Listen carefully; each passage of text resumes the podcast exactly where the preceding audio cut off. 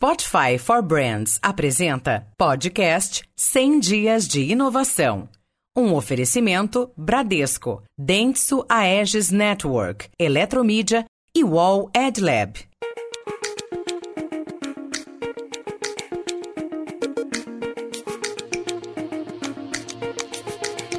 Olá, bem-vindos ao podcast 100 Dias de Inovação, projeto especial do Meio Mensagem que aborda o impacto da tecnologia na comunicação e na sociedade. Eu sou Thaís Monteiro e nesse episódio 3 eu converso com a Marta Saft, diretora-presidente da consultoria ThoughtWorks no Brasil, sobre a relação entre o humano e a tecnologia. Marta, muito obrigada por topar participar no podcast do projeto 100 Dias de Inovação. Eu que agradeço pela oportunidade de poder estar aqui conversando um pouquinho mais sobre tecnologia. Bom, para começar, eu queria que a gente tentasse traçar um panorama da atual situação da humanização da tecnologia. O que a gente via em filmes de ficção científica dos anos 90 já é em partes realidade, né? E no South by Southwest deste ano, que foi cancelado por conta do coronavírus, a gente ia ver cases de empresas adicionando sensibilidade à tecnologia para reconhecer emoções humanas e trabalhar com base nelas. É certo afirmar que existe um movimento para adicionar inteligência emocional às máquinas? O quão evoluída está essa discussão? Olha, a gente tem nas últimas décadas, né, em todas as áreas da nossa vida, uma invasão de soluções tecnológicas diversas, né? Então a gente pode ver na forma como a gente interage com amigos, a forma como a gente faz compras, como a gente escolhe alimentação, o relacionamento com o nosso banco, só para dizer algumas das coisas, né, que a gente tem visto. E é certo afirmar que em algum momento se começou a buscar uma forma de humanizar um pouco mais essa tecnologia que está em todo lugar, né? Seja para o benefício de quem está usando a tecnologia, ou também para o benefício de quem oferece esses serviços, né? Que a gente passou a usar na busca de uma identificação maior, né? Com esse interlocutor que já não é mais humano na maioria dos casos, né? Então é verdade, sim, que isso tem acontecido, né? Tem falado de computação afetiva, né? E coisas do gênero. E a gente já aprendeu, né, quando se fala da reprodução da capacidade humana em outras áreas, por exemplo, que processamento de dados, a realização de atividades diversas é feito com muito mais eficiência já hoje pelas máquinas. E daí vem essa outra pergunta: o que, que fica faltando, né? Eu acho que a gente começa a enxergar aí a falta dos elementos humanos. As máquinas já conseguem fazer tanto, né? O que falta de fato são esses elementos mais humanos, de coisas essencialmente humanas nessas tecnologias com as quais a gente interage, assim. Então, o que tem acontecido é esse esforço para se aliar ao entendimento do comportamento humano, das emoções, sentimentos à tecnologia. Isso é uma coisa que já se discute, na verdade, há décadas uhum. e com a evolução das tecnologias que a gente vem vendo, principalmente no campo da inteligência artificial, do machine learning, começou a se tornar mais real. Então, a gente tem vários usos já sendo feitos hoje que a gente nem percebe, né? E às uhum. vezes a ideia é justamente isso, que seja imperceptível e que traga conforto nessas interações, né? E que de alguma forma incentivem, aumentem, né, o nosso uso desses serviços e dessas soluções. É interessante o que você disse sobre tentar humanizar, porque eu já ouvi do antropólogo da Hyper Island, o Tim Lucas, que a sociedade é tão complexa que a gente busca tentar humanizar tudo atualmente por conta desse excesso de tecnologia, né? Você falou que é, essa discussão, ela já vem de algumas décadas, né? Quais foram os primeiros exemplos, se a gente pudesse traçar um histórico? Eu sei que a humanização dos chatbots foi um grande marco, né? Olha, eu posso te dar alguns exemplos e eu não sei te dizer exatamente em qual lugar, né, na história que isso entra, mas a verdade é importante colocar que existe um debate muito grande sobre o quanto é confiável, né, essa reprodução, essa leitura, interpretação de emoções pela tecnologia, porque se mesmo para a gente, seres humanos, às vezes é difícil entender o que outra pessoa está sentindo, a gente está conseguindo de fato criar algoritmos que de uma forma fidedigna consiga fazer isso. A interpretação ela é justa, né, das emoções quando elas são feitas a partir de um algoritmo. Existem questões culturais, existem questões de personalidade, né, que são importantes para o reconhecimento das emoções e que variam de pessoas para pessoa. E isso uma discussão que ainda existe até hoje com relação à confiabilidade, né, dessas soluções. Mas a gente tem visto usos nas mais diferentes frentes, assim. Se a gente for pensar, por exemplo, com relação à saúde, a gente começa a ver esse reconhecimento de emoções, por exemplo, a ser usado para identificação de doenças e monitoramento de doenças, como por exemplo, depressão. Vamos pensar que a gente tem um reconhecimento, né, facial que de alguma forma consiga apontar quando a gente está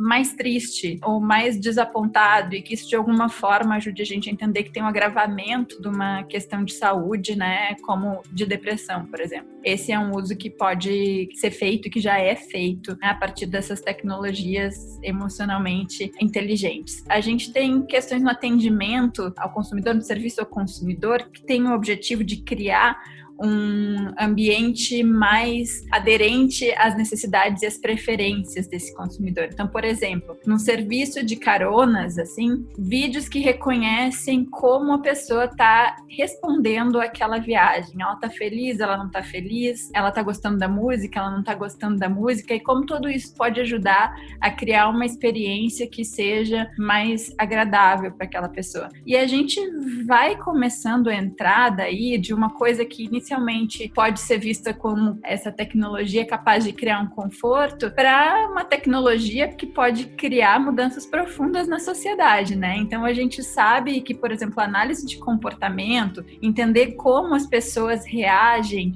a um tipo de informação, né, que é colocado na frente delas, pode ser usado como a gente viu nas últimas eleições nos Estados Unidos, né, que se tornou muito popular, pode ser usado para finalidades políticas, né, por exemplo. E a gente consegue entender isso muito a partir do feed, das redes sociais e como isso pode ser manipulado, mas à medida que a gente se propõe através da tecnologia a identificar emoções, isso passa a usar diferentes recursos recursos, né? A gente pode fazer isso através do vídeo, a gente pode fazer isso através do nosso comportamento nas redes sociais, a gente pode fazer isso através dos monitores, né, que a gente usa os nossos relógios ou qualquer coisa que possa ajudar a capturar sinais biológicos, né? Então, usos mais agressivos e que podem ter impacto mais profundo, né, na forma como a gente age, se comporta até como sociedade, como resultado da inteligência que a gente está criando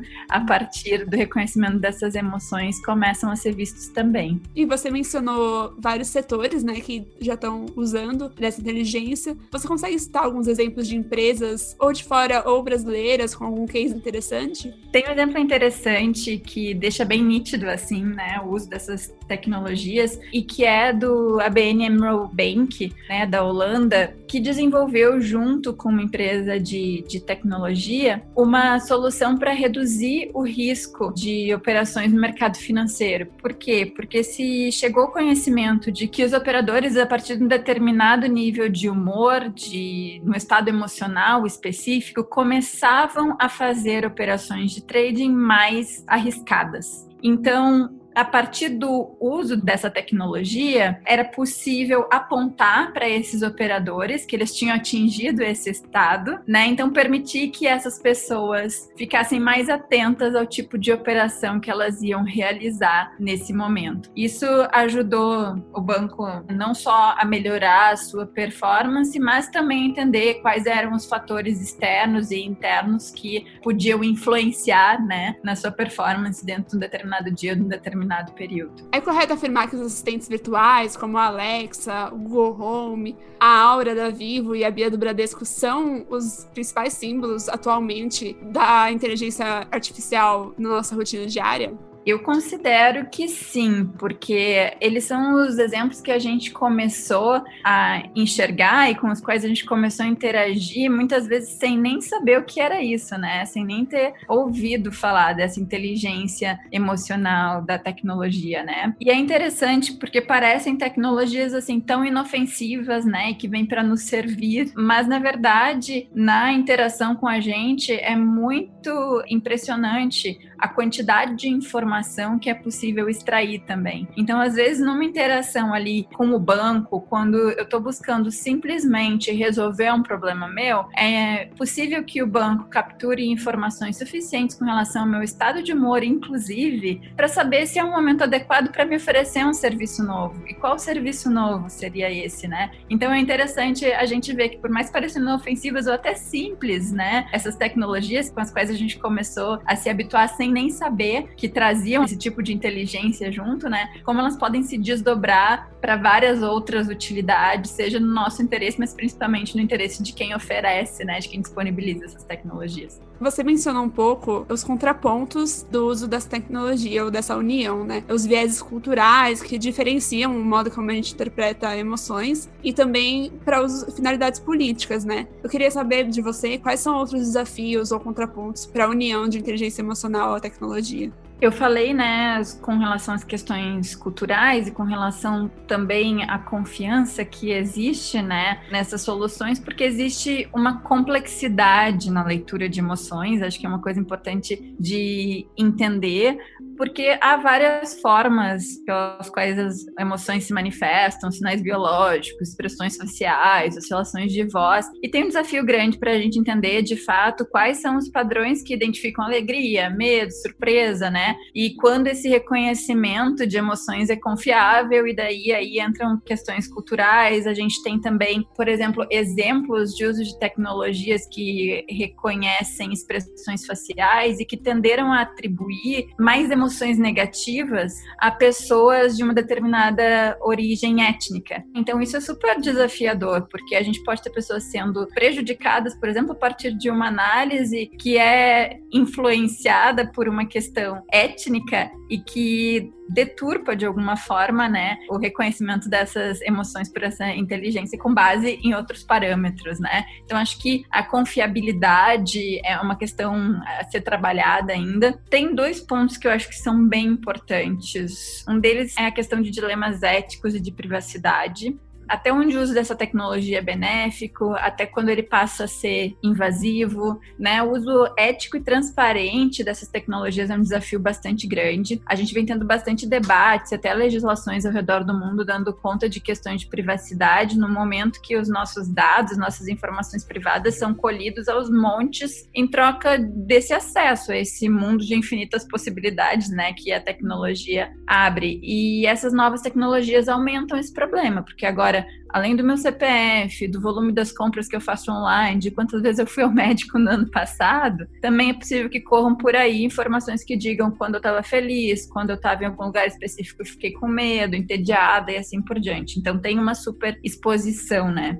E um outro ponto, né, se eu puder reduzir bastante, assim, acho que vale falar no risco da vigilância extrema, né? Porque de repente tudo que a gente fala, tudo que a gente faz e a forma como a gente se sente está sendo capturada a todo momento sob o argumento de viabilizar essas novas tecnologias, né? E a gente está falando disso na loja, no médico, no trabalho, na faculdade. Onde a gente está sozinho, afinal, né? A grande pergunta. Onde eu não estou sendo observado? E será que essa observação que eu estou sofrendo está sendo usada só realmente, né, para a finalidade que eu consenti? Quando isso se vira contra a gente, então acho que tem um risco aí também de vigilância extrema que é importante a gente ficar atento.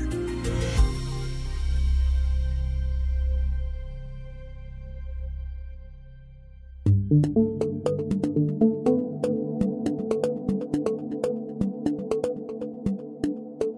gente falou bastante sobre essas máquinas reconhecendo nossas emoções, mas agora eu queria te fazer uma pergunta bem futurística. Máquinas produzem emoção, de fato? Elas já chegaram a esse nível? Eu gosto de acreditar que justamente o que diferencia os humanos das máquinas, né, é essa capacidade de sentir as emoções. Então, se reproduzem, né, reproduzir acho que é a palavra certa, porque sentir eu ainda acredito que é só a gente que consegue sentir isso, é essencialmente humano, né? Mas a gente já tem na Ásia, né, um robô que foi criado e que clama-se que pode sentir emoções, né? É uma inteligência artificial que responde a perguntas como se fosse uma adolescente, né? Uhum. Então, ela reproduz alguns sentimentos tipo, ah, vergonha, raiva, é um pouco imprevisível, assim, né? Mas é um chatbot, na verdade, foi feito um robô, usando a tecnologia de chatbot social, onde nessas conversas ela tem algumas reações, né, que são menos previsíveis do que normalmente os chatbots que a gente interage, né, no nosso banco e na nossa plataforma de e-commerce. Mas isso pode ser aperfeiçoado, né? Eu acho que existe sim um caminho aí para a gente simular interações com a máquina que cheguem muito perto do que a gente tem com humanos, né? Inclusive em termos de reação, né? Do reconhecimento da nossa resposta e depois de uma resposta que seja empática ou que seja mais reativa de um ponto de vista mesmo emocional. Enfim, como eu falei no início, eu gosto de acreditar que a gente sempre vai fazer isso muito melhor do que uma máquina que essa é uma das coisas essencialmente humanas que vão continuar sendo muito nossas assim. Mas com certeza existe bastante evolução tecnológica já a esse respeito e vai continuar acontecendo. E em que passo está essa discussão da união de sensibilidade humana com tecnologia aqui no Brasil especificamente? As empresas no Brasil têm acompanhado os movimentos globais e as discussões nesse espaço, né? Algumas com maior ou menor velocidade, mas é de conhecimento geral que existe mundialmente um mercado bem grande para tecnologias desse tipo nos próximos anos, né? Globalmente tem se falado em um mercado de 54 bilhões de dólares, né, em 2021. E no Brasil se está de olho, sim, né, nesse mercado, né. Então a gente tem visto cada vez mais investimento em soluções de educação, né, com a personalização das experiências educacionais, muito sendo usado no comércio, soluções aparecendo também na área da saúde, né, como já falei antes, para identificação e monitoramento de doenças diversas diversas e não precisa ir muito longe para a gente encontrar essas aplicações, essas tecnologias no Brasil, como a gente já falou também, na interação com os assistentes virtuais, né, bancos e e-commerce, a gente tem em todo lugar. Eu acho que o mercado vai seguir se desenvolvendo e eu acho que existe uma responsabilidade muito grande, assim, tanto de quem consome, mas principalmente de quem produz essas tecnologias. Aqui no Brasil, pensando num país tão grande, com tanto potencial, né? Uma responsabilidade da gente seguir se questionando sobre qual o bem que essas, essas tecnologias trazem, para quem elas trazem, e principalmente desafiar as questões éticas envolvidas, assim. A gente no Brasil, com a LG LGPD, né, tem discutido cada vez mais questões de dados pessoais, de privacidade, de transparência, né?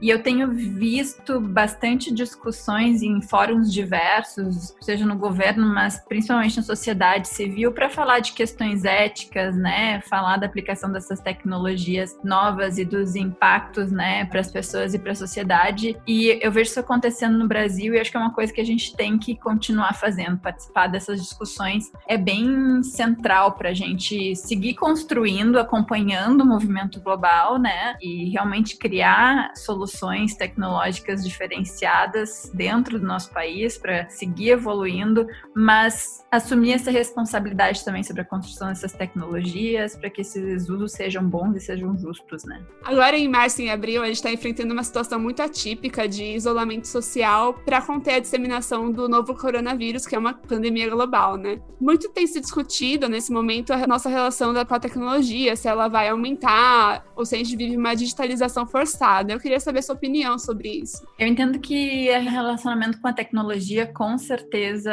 ele vai aumentar, não só em volume, mas eu acho que também na exploração de novos usos, né, dessas tecnologias. Por exemplo, vamos falar do trabalho remoto, vamos falar sobre a nossa preferência, às vezes, ainda de ir no banco para discutir alguma coisa versus se forçar a resolver um problema com as soluções tecnológicas que já estão aí nos bancos digitais e tudo mais mais. É um momento em que a gente não tem outra alternativa, a gente vai explorar esses caminhos que a tecnologia tem oferecido e a gente vai provavelmente ampliar o uso também para finalidades que antes a gente não fazia, né? Ao mesmo tempo, esses momentos que criam grandes necessidades como por exemplo o de garantir que as pessoas estão se isolando, né? São momentos em que normalmente, historicamente, a gente enxerga a extrapolação do uso de algumas tecnologias, ou na verdade de alguns limites, né, que deveriam ser observados.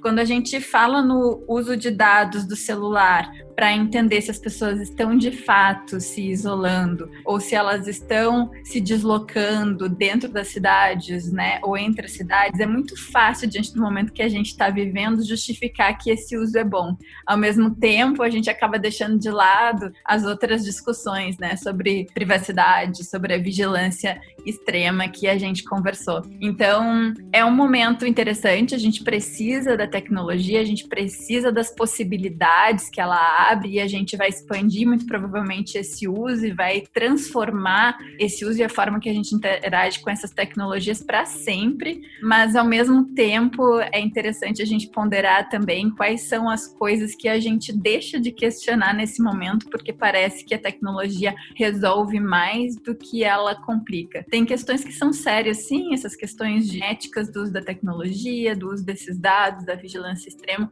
que é importante que mesmo na quarentena, né, a gente siga estando atento. Para fechar, Marta, tem mais alguma coisa que você acha interessante falar que eu não te perguntei? Ah, tem bastante estudo de caso que é interessante quando a gente começa a olhar, né, para essas coisas, mas acho que a gente cobriu por alto quase tudo. Tem coisas que são interessantes conectadas com o uso no mercado de trabalho, né, que eu acho que é bacana falar que tem vários usos dessas tecnologias focados em aumentar a produtividade, a felicidade das pessoas no trabalho. Então, o uso a partir de sensores, né, seja de voz, de vídeo ou desses sinais, né, né, biológicos, para tentar entender se a pessoa ela tá distraída, se ela tá entediada e como de alguma forma no ambiente de trabalho a gente pode atuar nesses momentos de tédio, desengajamento e gerar mais engajamento, momentos de estresse e quem sabe tornar a atividade mais prazerosa, né? E esse é um exemplo para mim muito nítido de que essas tecnologias têm dois lados, né? Essa moeda tem dois lados. Então, uma coisa é a gente entender que tudo isso pode ser capturado para a gente melhorar nossa experiência no trabalho, mas ao mesmo tempo também tudo isso pode ser capturado para de repente determinar um desligamento, né,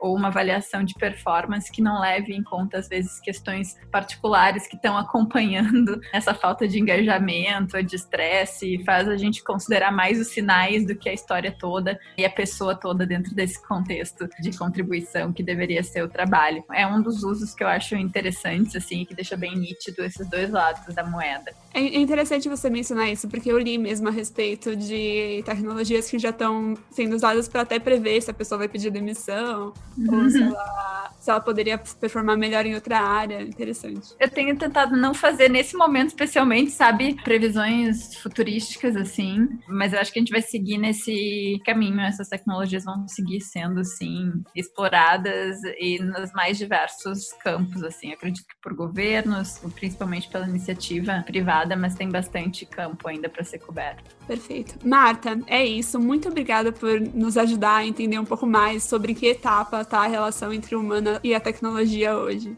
Eu que agradeço pela oportunidade, foi muito legal conversar contigo.